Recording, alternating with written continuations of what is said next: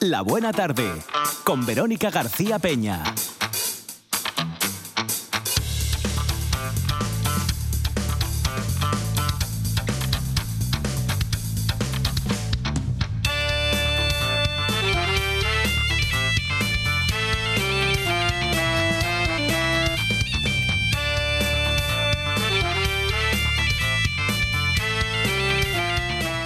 Ya saben ustedes que me gusta mucho la música. Bueno, en realidad a todo el equipo de la Buena Tarde edición verano nos, nos apasiona, nos gusta mucho. Y les prometimos que este verano estaría lleno de ella, de buena música, porque hay canciones que nacen para hacer historia. Historia como la canción que vamos a escuchar ahora mismo.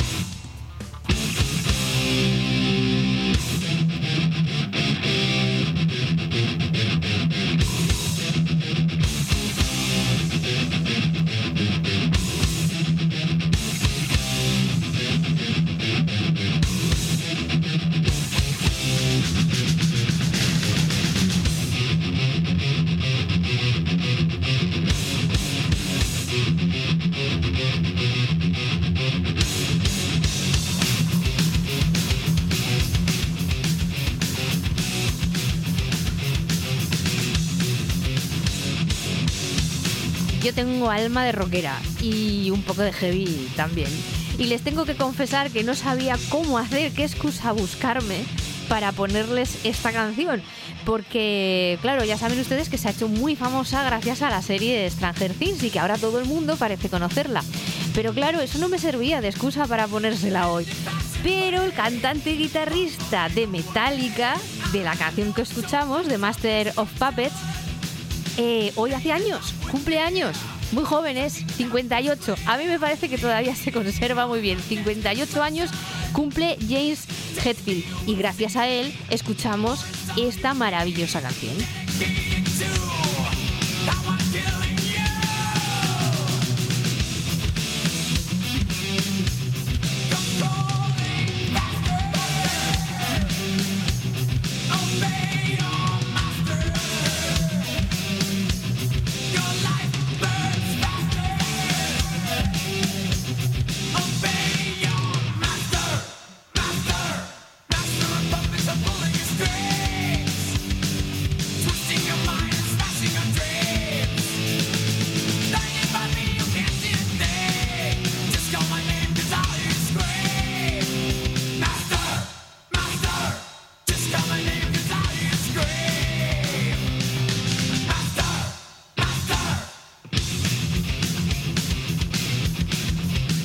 Dicho 58, pero son 59, que nació en el 63, que le he querido yo rejuvenecer al hombre.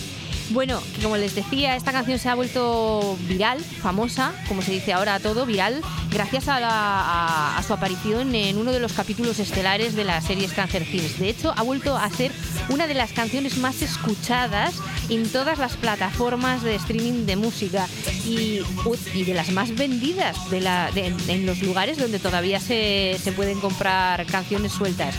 Y les quería contar yo que en realidad esta canción es la favorita, era, era la favorita del fallecido bajista del grupo de Cliff, eh, Cliff Barton. Y que, atención, desde 1986, que fue cuando se lanzó, ha sido tocada, van a alucinar ustedes, más de 1500 veces en vivo. De hecho, es la canción más interpretada en todos los conciertos de Metallica y es considerada como la tercera mejor canción de heavy metal de todos los tiempos.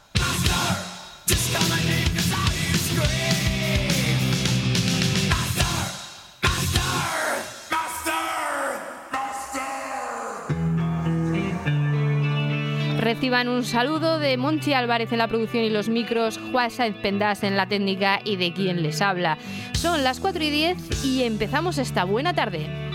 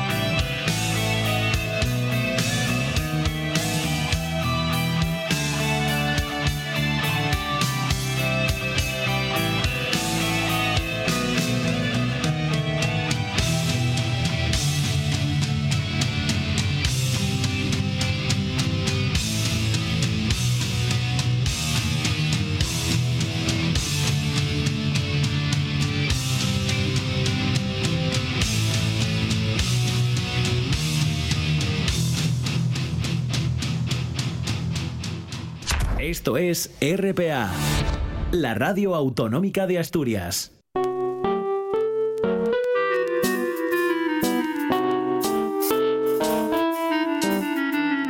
La buena tarde con Verónica García Peña.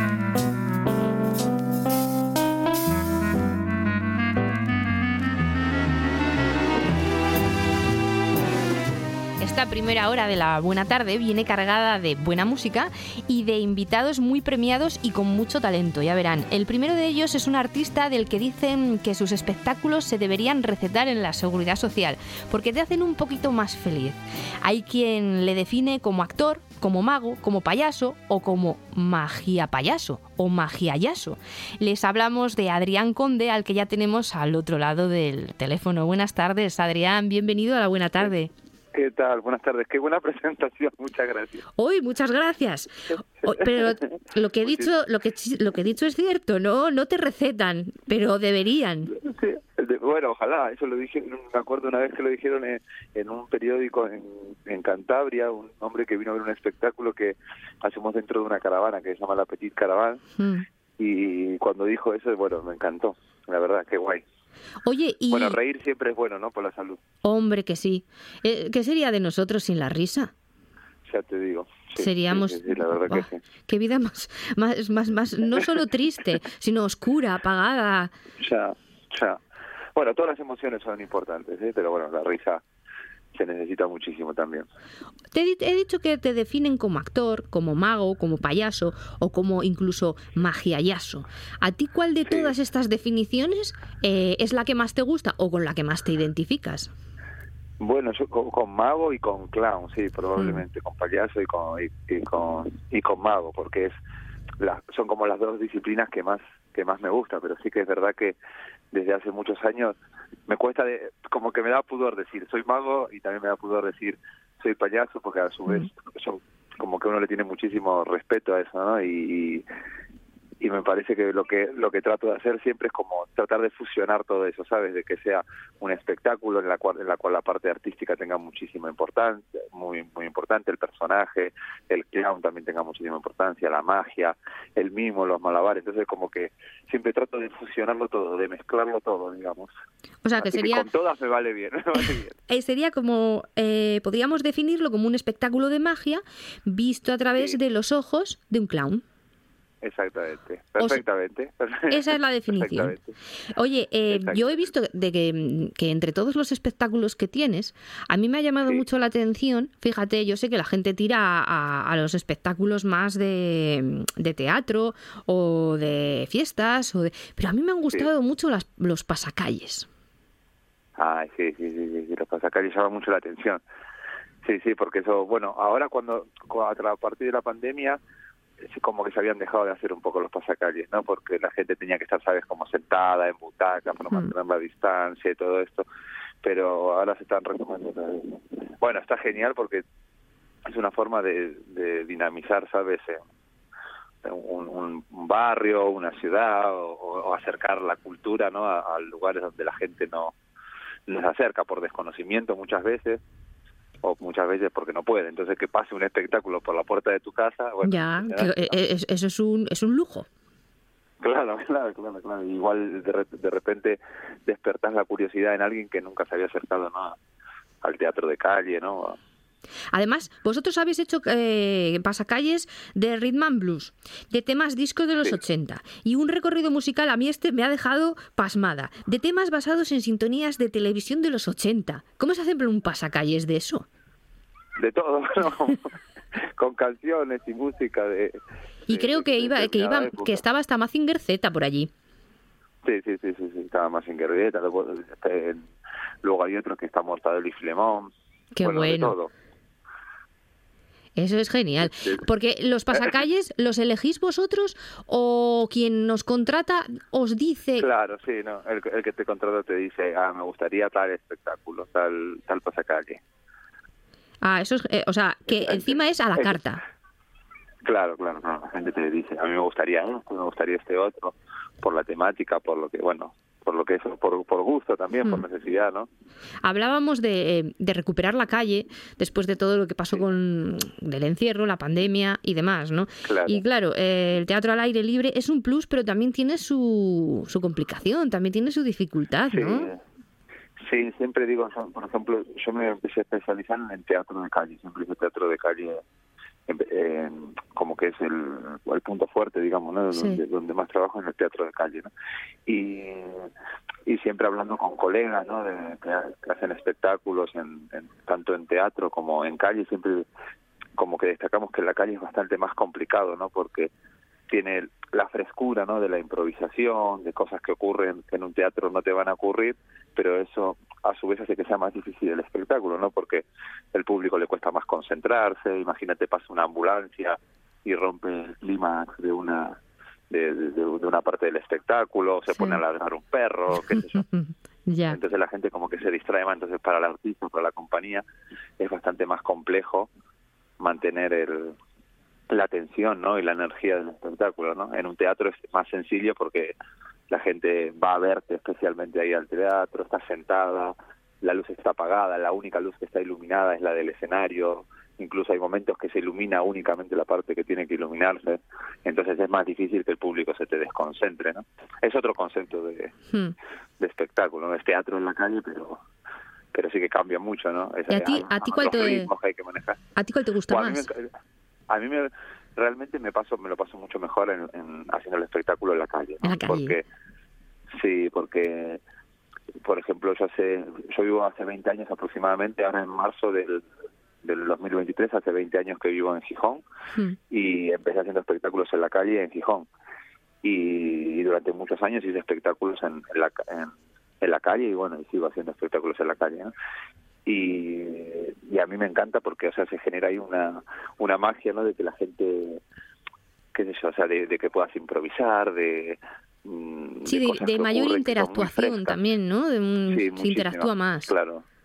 Sí, sí, sí, muchísimo, muchísimo. Y a la gente lo agradece mucho eso, porque sabe que es único, que no es algo que está puesto en un guion, ¿no? ¿Sabes? Pasa una señora y se, y se encuentra con otra y se ponen a hablar en voz alta y, y lo escucha todo el público y tú te pones a jugar con eso, a la gente le parece algo que, que es fantástico y mucho más, más cuando lo aprovechas y sacas partido, ¿no? De, eso la gente se lo pasa bien sin meterse con nadie, ¿no? Sin, sino Sí. jugando, la gente eso lo agradece, lo agradece mucho. Pero también hay otros tipos de espectáculos Hmm. que por sus características, por la temática, por lo que sea, al aire libre es difícil de, de llevar a cabo, ¿no? Por la concentración que tiene que tener el público. Mm. Bueno, son, son, son lugares, ¿no? es como que a mí, por ejemplo, en la calle me pasa que, que es más como un lugar para el juego, me parece, ¿sabes? Como Mm. que yo voy a hacer un espectáculo y nunca sé lo que va a pasar, ¿no? Y eso también es lo que me, me gusta que sea así, ¿no? Es como un lugar más para el juego. Y, en- y cuando haces algo en un teatro, en un lugar cerrado, es como que es con un caprichín más, o algo Sí. como que más cuidado, ¿no? Oye, Puedes ¿cómo. ¿cómo se te presenta el verano? Creo que estás a tope y que tienes, sí, tienes lleno todos los, todos los fines de semana, sobre todo, pero vamos, Sí, entre semana también hay Y- y los espectáculos. días de semana, sí, sí. Y Sí, además cuenta- también, cuéntanoslo un eh, poco para que la gente pueda tomar nota y sepa dónde pueden ir a, a verte y disfrutar de, de todos los espectáculos que, que ofreces. Bueno, mira, ma- ma- ahora mismo estoy en Galicia, porque actúo ayer en Galicia y Mm. mañana actúo en Galicia también, en, en Cambados, pero el, el viernes, día 5, estoy en Felechosa, en- actuando con el espectáculo Piccolo- con un espectáculo que se llama Piccolo Camerino. Y el día en 8 y 10, que yo no me acuerdo si es lunes y, y miércoles o Sí. martes y, y jueves, no me acuerdo de memoria. Es el 8 y el 10 voy a estar en El Gijón, en 8 Nuevo es lunes y el 10 miércoles. Ahí está, coño, muchas gracias. El- el- He estar mirado la chuleta. Con, sí, muchas gracias. Con el espectáculo Piccolo Camerino también y con el espectáculo de El Gran Braulio. En Mm. Nuevo Roses hay una plaza que se llama el Parque de los Locos Hmm. y ahí que está ahí la avenida de Roses. Y voy a estar ahí, eso creo que es a las 20 horas el espectáculo, y es gratuito. Eso está organizado por el Ayuntamiento de Gijón.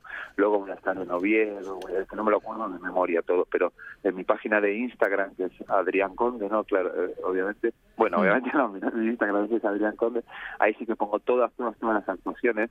Así que si hay alguien que esté interesado en venir a ver un espectáculo o cree que se lo puede, ¿sabes?, recomendar a alguna persona, si se mete en mi página de Instagram o de Facebook, yo pongo todas, todas, todas las actuaciones. Vale. Y ahí como el más lujo de detalle, porque sí que no me las, no me las acuerdo de... Hombre, normal, de porque tienes muchas y entonces es normal que no te acuerdes. Pero Pero bueno, seguro, hay- seguro que nuestros oyentes... que no- Sí, di- ¿Cómo, dime. cómo?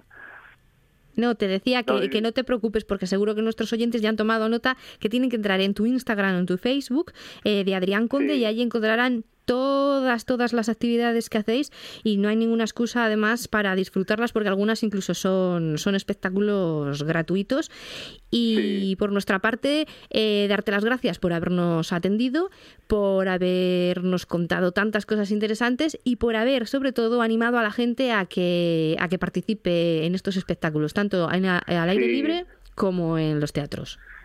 Sí, son espectáculos familiares para venir a pasárselo bien con, con la familia, ¿sabes? Con los abuelos, con los hijos, con los padres, una pareja solo de un matrimonio, pueden venir, de- es para toda la semana. O sea que si se quieren pasar un, un buen rato, encima que son gratuitas, eso que se metan en, en, en mi Instagram y lo Mm. vean, o incluso ahora ya se lo, se lo comparto al, Instagram de ustedes para que lo puedan tener ahí si tienen ganas de, de compartirlo. Perfecto. Muchas Dale, gracias. Adrián. Mucha Gracias. suerte. Buenas tardes, dale un, un abrazo bien grande, gracias. Abrazo. El deporte en RPA es más largo, más emocionante, más deporte.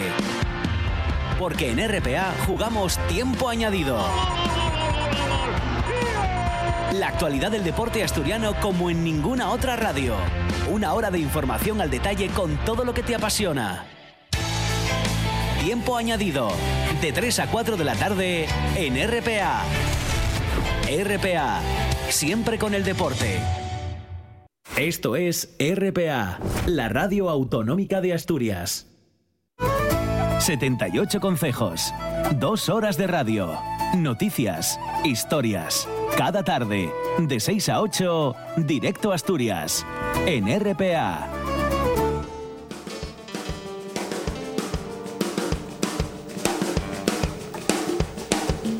La buena tarde, con Verónica García Peña.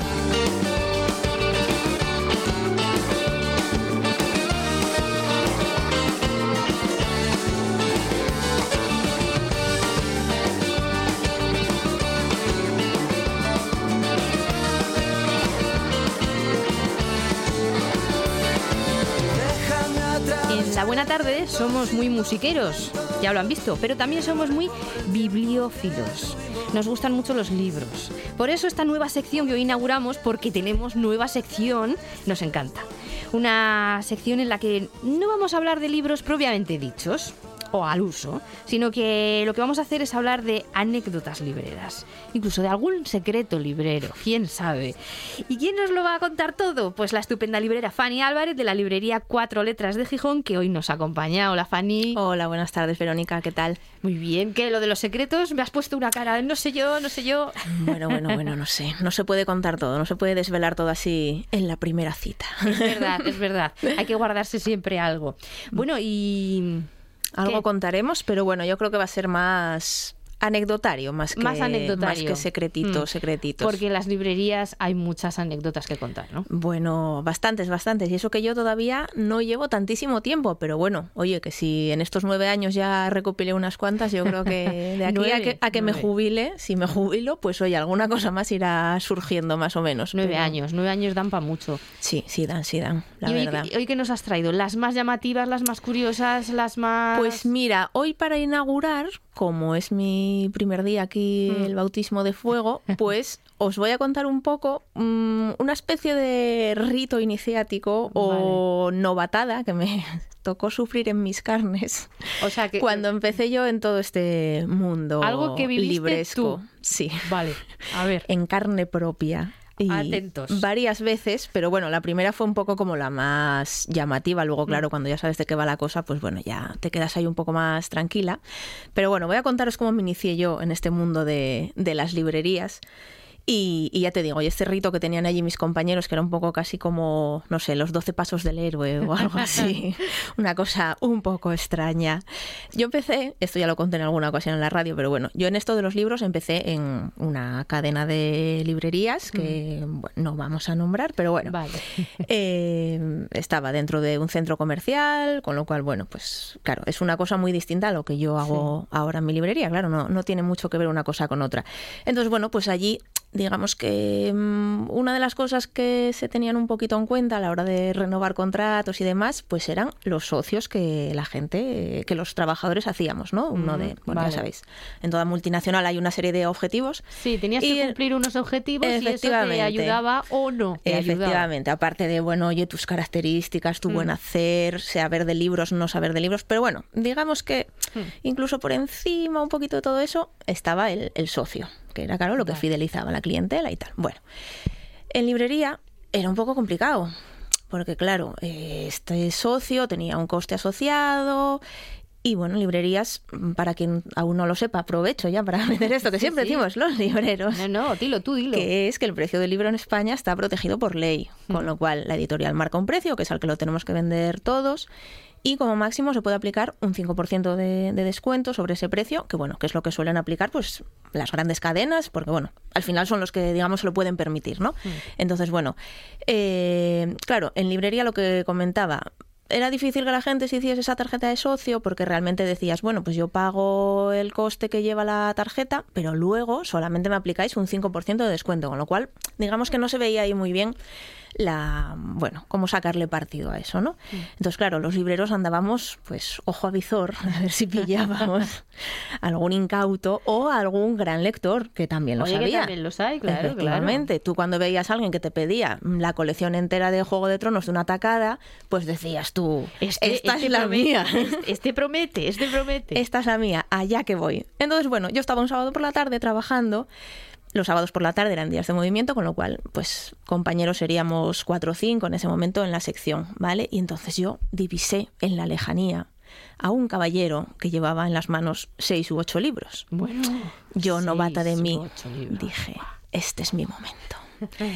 Y me dirigí hacia él sin darme cuenta de que el resto de compañeros habían desaparecido. Esto ya igual tendría que haberme puesto un poco sobre aviso. Te obnubilaron los libros. Te dejaste llevar por la cantidad de libros. Hombre, no era normal tampoco ver a una persona con semejante cantidad de libros paseándose por allí. Entonces yo dije, bueno, pues mira, este va a ser el momento en el que yo me corone aquí, haciendo socios por doquier, a diestro y siniestro, y me acerqué pues a este caballero. Lo dicho, de repente la sección se había quedado desierta de trabajadores, allí solamente estaba yo. Vale. Bueno, pues nada, eh, estuve con este señor mm, del orden de 20 minutos, media hora, para que decidiese, porque el pobre caballero era un poco indeciso. Vale. Y entonces no dejaba de preguntarme, ¿y tú cuál te llevarías? O sea, ¿Este que no se este?". quería llevar los seis, sino que quería elegir Para entre nada. ellos. Quería elegir de todos ellos uno, claro, tú una vez que ya te lanzabas a atender la- al cliente, que tenías que hacerlo, porque por supuesto había que atender a la gente, Mm. ser proactivo, bueno, en fin, todas estas cosas que, que ya sabemos. Una vez que ya te lanzabas, pues claro, ya tenías que estar allí hasta que el cliente se decidiese por algo de todo lo que tenía entre las manos. Pero claro, el buen hombre no sabía él muy claro lo que quería, lo que no quería. Y allí me preguntaba, ¿este o este? ¿Tú cuál te llevarías? ¿Este o este? ¿Cuál es mejor? Pues eran dos cosas pues como muy similares, ¿no? Ponte Mm. por, yo qué sé, pues igual tenía entre las manos a Hugh Thomas y a Ian Gibson. Además el hombre era muy de ensayo, ¿no? Entonces, bueno, pues Para ponerte lo más fácil, ¿no? Pues entre dos hispanistas que hablan un poco del mismo tema, pues yo qué quiere que le diga, caballero. Es que además, claro, era un poco... Había veces que, bueno, que los libros eran más distintos. ¿Este o este? Digo, pues depende. ¿Qué le interesa más, la Segunda Guerra Mundial o la Guerra Civil? Pues es que no lo sé. Es que me interesa la Segunda Guerra Mundial. Pues Pero es que también me interesa la. Guerra Civil. Entonces ese también le... ¿Y cuál es mejor? ¿Este o este? Pues bueno, los dos son buenos y tal. Y luego el hombre iba más allá, se fijaba en el precio. Vale. Yo creo que este es mejor porque es más caro. Y yo decía, bueno, mm, tampoco se deje llevar a veces por eso. Que es que si es, más, gordo cuesta más y no es necesariamente el. Entonces, este es mejor porque es más caro, aunque este otro también es bastante caro. Entonces, pues bueno, al final que cuando parecía que por fin se había decidido por uno, el caballero tampoco tenía mucha idea de cuál se quería llevar. Aquel hombre era sobradamente conocido por todos los compañeros que estaban allí, con lo cual, por eso yo pagué la primada en aquella ocasión y por eso no había nadie alrededor, porque ya todo el mundo sabía que de los seis u ocho que carretaba de un sitio a otro, se llevaría uno o como mucho dos, porque además la mujer que siempre la acompañaba decía que luego ni se los leía ni nada, era por el ansia. O sea, era un coleccionista de estos que se llevan los libros a casa pero no los lee. Efectivamente, bueno, que nos pasa a muchos. Tampoco vamos a criticar al caballero por esto. Sí, pero alguno leemos. Lo que pasa es que, bueno, él se llevaba, ya te digo, eran ensayos de historia, eran libros de, pues a veces de 600 u 800 páginas. Eso mm. era complicado que de visita en visita se lo leyese. Entonces, bueno, digamos que era un cliente ya de sobra conocido, que no le interesaba para nada hacerse socio que el resto de mis compañeros lo sabían de sobra y por eso se habían dado el piro. Y entonces, bueno, pues digamos que cuando fui yo ya veterana en estos lances, pues le hice lo mismo al siguiente que llegó a trabajar allí. Claro. ¡Ay, qué mala! ¡Qué mala! ¡Qué puñetas! O sea, que cuando después vino un pobre incauto, nuevo librero... El novato, el novato de aquella librería, pues le tocaba siempre atender al señor indeciso, que ya te digo, era un cliente de los de siempre. Eso te iba a decir, de todas formas ese señor, bueno, a ver, iba todos los, todas las semanas, iba allí... Bueno, no todas las semanas igual no, pero yo creo que prácticamente todos los meses sí que, sí que mm. pasaba por allí y era siempre, siempre, siempre la misma operación de eso, pues coger varios libros que tú pensabas que los iba metiendo en una cesta y demás, con lo cual, bueno, si ya estaban en la cesta, la cosa... Sí, claro, ya parecía que se los iba a llevar todos. bueno, pues al final se iba con uno, que bueno, tampoco está mal, pero no servía para los propósitos de esta, de esta humilde librera. Esta humilde librera. ¿Te ha pasado en la librería eso? Mm, no, no muchas veces, porque además, claro, es que es, lo que decimos, que es muy distinto. En la librería, como soy yo más la que va enseñando cosas, bueno, a ver, que gente indecisa sí que hay, ¿eh? Hay gente que se decide con dos libros y hay gente que necesita ver 14 o 15 en la mesa para saber mm. un poco lo que quiere.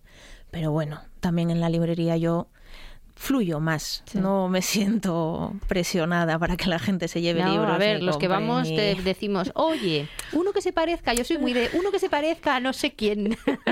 y así es más fácil. Y, ahí está la librera, ¿eh? que tiene que saber mucho y leer mucho para saber quién se puede parecer a quién. Que a veces, mira, otra, otra anécdota, hay veces que la gente me lo pone muy complicado. Porque yo hay veces que también me quedo un poco en blanco, no te creas. Pero bueno, pero es que claro, a ver, damos por, por, supuesto que los libreros los lo habéis leído todo. Todo Ojalá. Lo que, todo lo que tenéis. O sea, tú llegas allí y dices, el librero se lo ha leído todo seguro. Y a los libreros nos gustaría haberlo leído todo. Eh, a mí me entra como ansiedad a veces de madre mía todo lo que tengo aquí sin leer y me gusta y todo me apetece parece y, y, y claro y no hay tiempo para todo pero yo también soy muy de apuntar cosas y hacer deberes. Y mm. si una vez vienes y no sé lo que me estás pidiendo, me lo apunto y trabajo para la siguiente. Ay, eh, esa es la diferencia entre un buen librero y uno de chichinabo. Bueno, es que yo utilizo mucho la palabra chichinabo. Me dicen que no la use tanto, pero es que a mí me gusta. Bueno, es que es de estas eh, así en castellano que suena, suena. Suena y dice lo que tiene que Efectivamente. Fanny. Muchas gracias por haber estado con nosotros, por habernos contado estas primeras anécdotas, incluso la vivida en propias carnes. Prometo volver. Claro, son todas en, ¿Cómo que prometes volver? No, no, no, no lo prometas. Es, aquí estamos, aquí. estamos, te tenemos fichada. O sea, todos los miércoles contamos contigo y tus anécdotas libres. Aprovechense que no me voy de vacaciones hasta septiembre. Eso. ¿eh? Y si quieren que le cuente alguna de forma personal, pues ya saben, acérquense a su librería a cuatro letras aquí en, en Gijón y pregunten directamente. Muchas gracias, Fanny. Gracias a vosotros. La voz en la noche en Asturias se llama Marcos Vega. Buenas noches, sean bienvenidos al espectáculo de la radio. Enseguida Escucha RPA esta noche y mañana y pasado, noche tras noche. Un repaso a la actualidad de la jornada en Asturias con la mejor opinión, con los mejores colaboradores. Con la zona rural, ¿no? ¿Sabes que Asturias ahí está? Información, análisis, periodismo en estado puro. Noche tras noche, de lunes a viernes a las 9 de la noche en RPA, la radio del Principado de Asturias. La nuestra.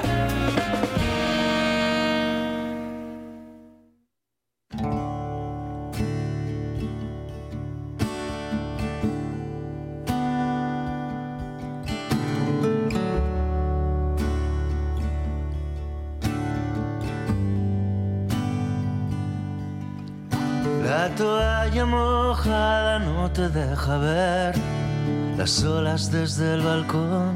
La buena tarde. A la orilla del mundo siento pánico mientras tomas tu decisión. Apareció una muñeca de plástico con la sonrisa de Scarlett Johansson. La camiseta doblada del rock and roll, las estrellas del autocine. Nos abrazamos a la desesperación hasta encontrarnos el límite. Los piratas salen del club náutico, sabes que lo haría por ti.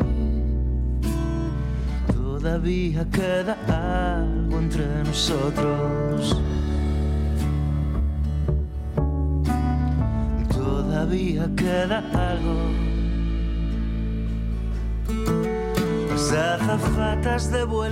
Nuestra siguiente invitada, eh, investigadora postdoctoral y escritora, es especialista en estudios del aburrimiento desde una perspectiva multidisciplinar y ha recibido numerosos premios por su labor divulgadora y académica.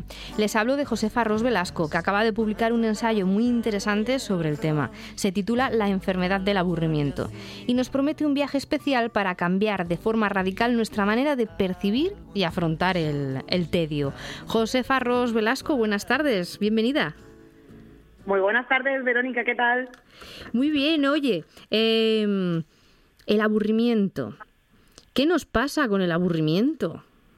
¿Qué nos pasa con el aburrimiento, verdad? Sí, parece que, que si nos aburrimos esa mal. Que, que todos experimentamos de vez en cuando, que nadie se libra de ella. Sí, sí, sí. Pero parece que si nos aburrimos mal, pero si no nos aburrimos también mal. Eso es, claro, si nos aburrimos mal, porque el aburrimiento es una experiencia muy dolorosa, ¿no? Es una experiencia que nos produce mucho fastidio, nos produce malestar cuando nos estamos aburriendo, el tiempo pasa mucho más despacio, sentimos ese dolor en el alma, ese dolor dentro de nosotros, eh, de que el, tiempo está siendo vacío, que hmm. no estamos empleándolo de la forma adecuada o que estamos en una realidad que no llama nuestra atención, que no nos resulta significativa. Entonces no nos gusta aburrirnos, obviamente, pero ¿qué pasa? Que cuando no tenemos tiempo para experimentar tampoco esa sensación, esto también, también puede ser perjudicial, ¿verdad? Aunque esto yo diría que es una confusión de los términos. Lo que nos hace falta a nosotros no es tiempo para, para estar aburridos, sino tiempo libre. A veces cuando decimos, también hace falta ese tiempo para aburrirte, a lo que nos referimos realmente es a un tiempo sin tener que, que, estar pendiente de nuestras obligaciones. Es un tiempo del poder en el que nosotros pues podemos llevar a cabo realizaciones eh, elegidas a nuestra voluntad libremente, pero no esperamos, ¿verdad?, que, que en esas actividades, incluso si decidimos estar sin hacer nada, ahí vaya a surgir el aburrimiento, porque es tan doloroso que no queremos, no queremos experimentarlo.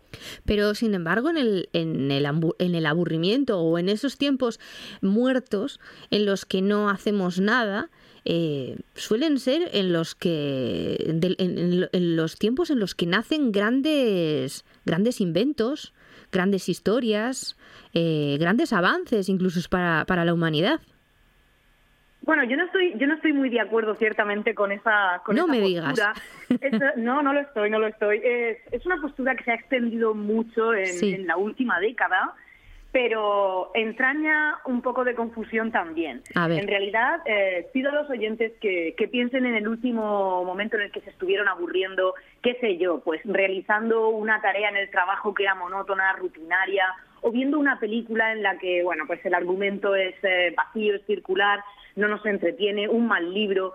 O cuando estamos sin hacer nada y sentimos esa sensación de quiero hacer algo, pero no sé qué. ¿Qué hago? ¿Me pongo a hacer esto? ¿Me pongo a hacer lo otro? Y no sabemos en realidad con qué actividad queremos, eh, queremos comprometernos. Hmm. Mm, que piensen en esa, en esa situación y realmente comprobarán que la gran mayoría de los pensamientos sobre los que nos detenemos son sobre nuestra cotidianeidad. Nos ponemos a pensar, bueno, eh, ¿qué tengo que hacer después? ¿Qué voy a comprar para la cena? Eh, ¿Cuándo voy a comprar las entradas para ir a ese concierto que tanto me gusta? Tendría que haber hecho esta mañana mm, lo que sea.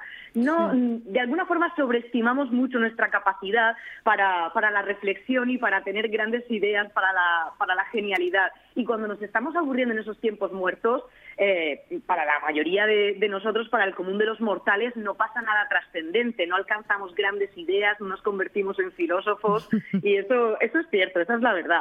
Pero nos gusta pensar que sí, que es al contrario. Claro, hombre, a ver, yo, yo pienso, pues en el momento en que me aburra, seguro que se me ocurren grandes ideas para escribir grandes novelas. Lo que, vamos. Y, no, sucede, y no sucede. Seguro que, que los oyentes que nos escuchan dan fe de que eso no sucede. Al final, cuando nos aburrimos, cuando estamos en esos tiempos muertos, hmm. eh, hemos aprendido de alguna forma enseguida cómo llenarlos, eh, echando mano de los entretenimientos más fácilmente accesibles que ya conocemos. Casi siempre recurrimos a lo mismo, a las herramientas que ya conocemos. Pues hmm. cogemos el teléfono móvil, eh, navegamos por Internet un rato, vamos a las redes sociales, ponemos una película en alguna plataforma, vamos a dar un paseo, pero realmente no se nos suelen ocurrir grandes ideas.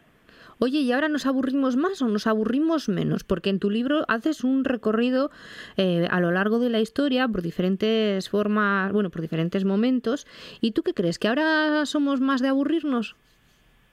Pues yo creo que nos aburrimos igual. Nos hemos aburrido siempre mucho, porque el aburrimiento surge en dos circunstancias. Una de ellas es, como decíamos, cuando estamos sin hacer nada por obligación, cuando a nosotros en realidad lo que nos gustaría es estar haciendo algo, aunque a veces no sabemos qué. Y por otra parte nos aburrimos también cuando tenemos que estar haciendo cosas por obligación, igualmente, cuando lo que nos gustaría es estar sin hacer nada porque así lo hemos elegido nosotros o haciendo algo que sea de nuestro agrado, que nos guste, alguno de nuestros hobbies.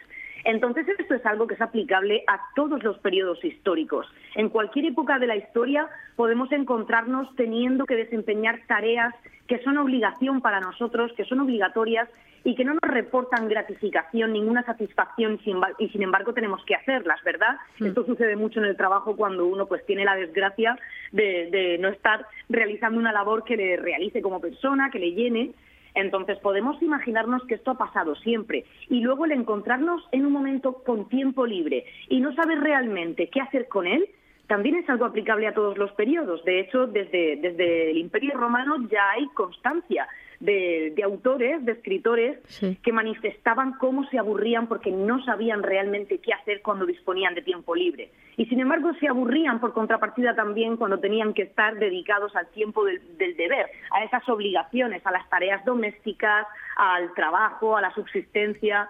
Vamos, que se aburrían, se aburrían todo el rato. Sí, sí, es que el aburrimiento es muy fácil que surja porque al final el aburrimiento eh, es esa señal de descontento con el presente, con la realidad, con una actividad o con el contexto en el que nos encontramos inmersos. Y lo que nos sucede es que eh, ese dolor que nos provoca nos está señalando que tenemos que dar paso a lo siguiente. Mm. Esto sucede cada vez que nos acostumbramos demasiado a ese presente, a ese contexto, a una actividad.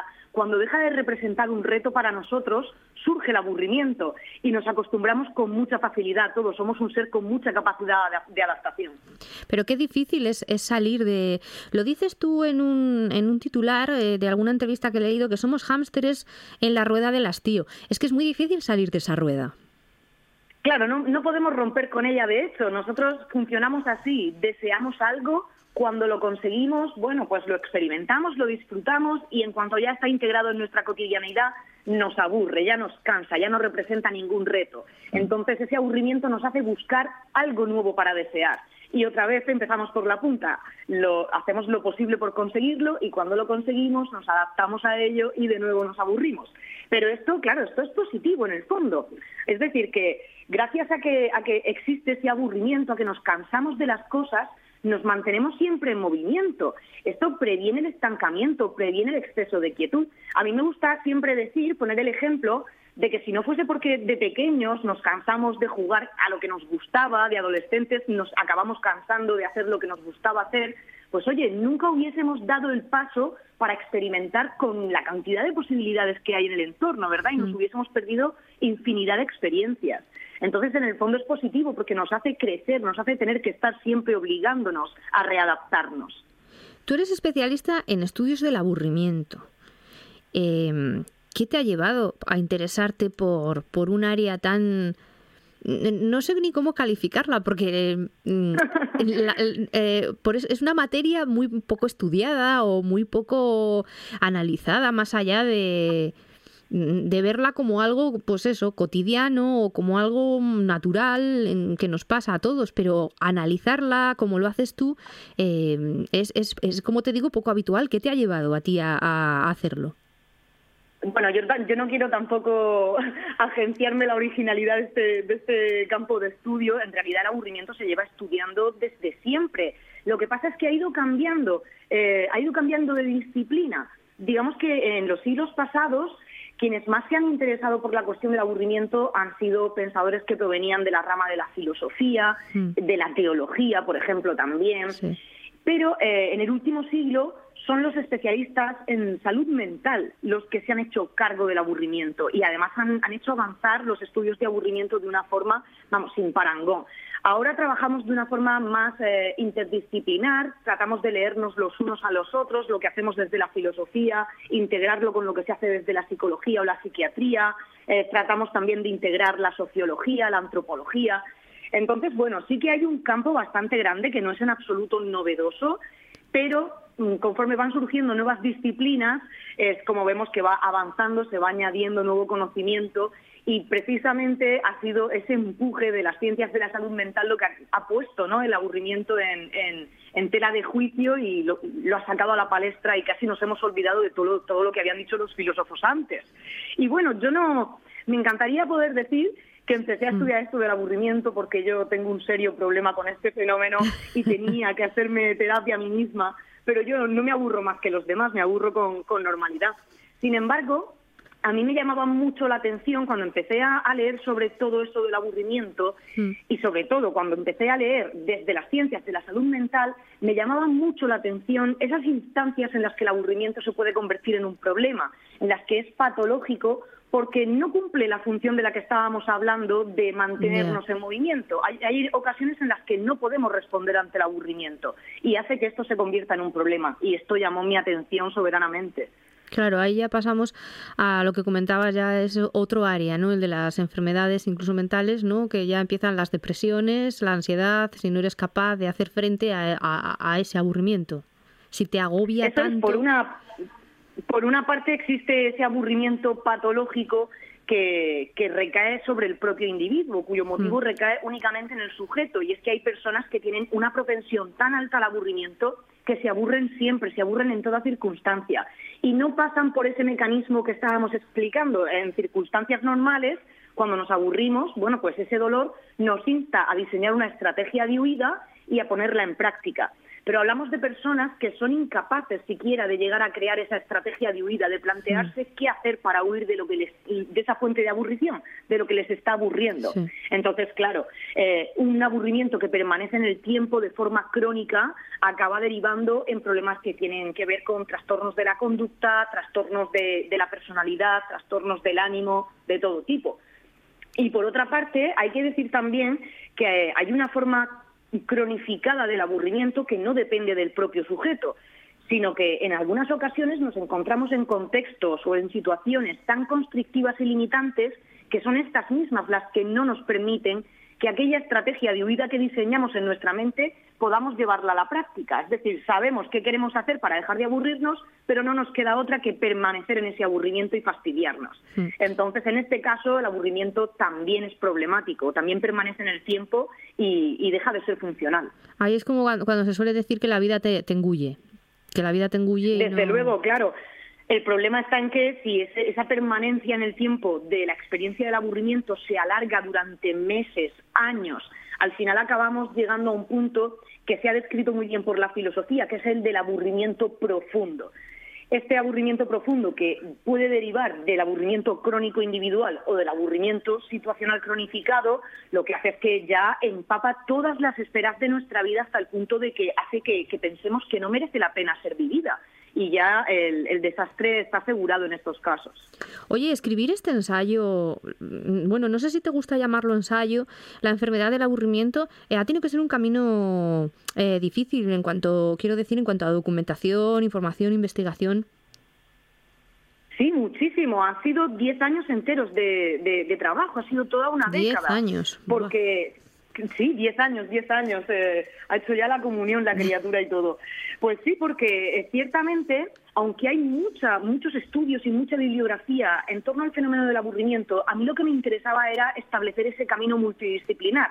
Es decir, que todos, todas las personas que estudiamos el aburrimiento o que nos interesa el aburrimiento, ya no solamente desde una perspectiva académica o científica, pudiésemos hablar un mismo lenguaje y para eso tenía que hacer el esfuerzo de integrar tanto lo que habían dicho los filósofos, los teólogos, los sociólogos, los psicólogos, los mm. psiquiatras. Entonces, esto era bastante complicado. Y además a mí me interesaba mucho eh, explorar ese camino a través del cual se ha ido mm, orientando la definición del aburrimiento como una enfermedad o como una patología. Y esto es algo que no se había hecho nunca antes. Así que me tuve que liar la manta a la cabeza, como se suele decir, y ponerme a trabajar sobre toda la bibliografía que tenía, que pasaba por mis manos en busca de esas señales o de esos tratamientos del aburrimiento como algo patológico, como algo enfermizo y ha sido no ha sido un camino de rosas pero ya está aquí y estoy feliz desde, luego. Eso te iba a preguntar ya para, para terminar el que cómo llevabas el bueno el libro o tú no sé o los dos cómo llevabais el, el verano o si si lo el recibimiento yo tengo entendido por lo que voy viendo por, por redes y, y por los medios de comunicación está siendo muy bueno Sí, la verdad es que estoy contentísima en ese sentido. El libro apenas tiene dos meses y medio desde, desde que se publicó y ya estamos con la primera reimpresión porque estamos recibiendo pedidos bastante voluminosos desde Latinoamérica hmm. y creo que bueno, ha venido en un buen momento. A veces me dicen, si lo hubieses publicado en la pandemia,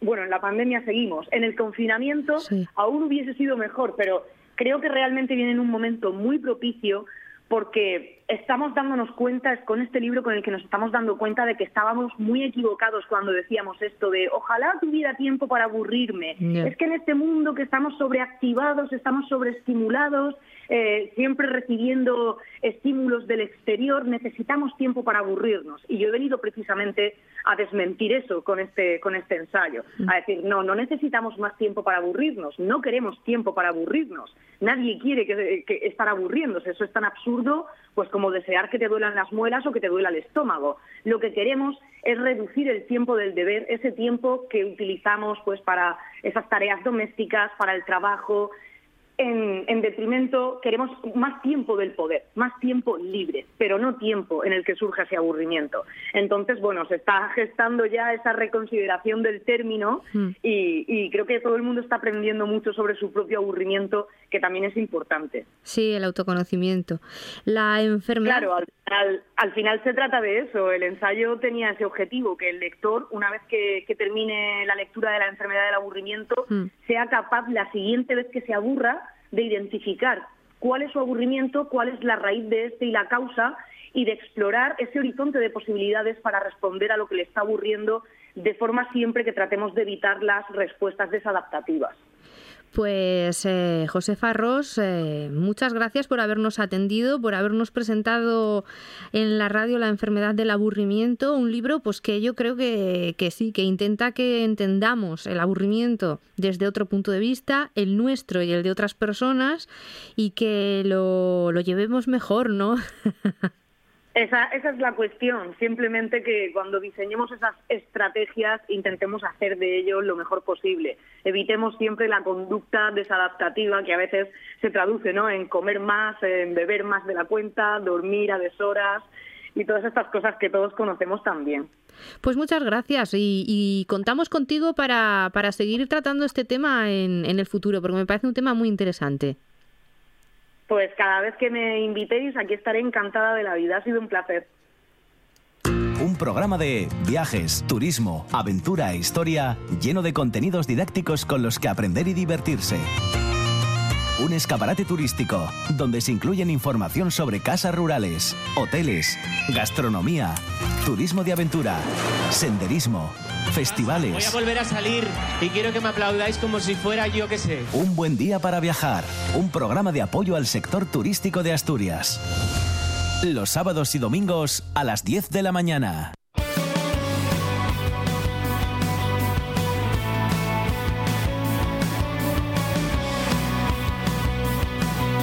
La buena tarde con Verónica García Peña.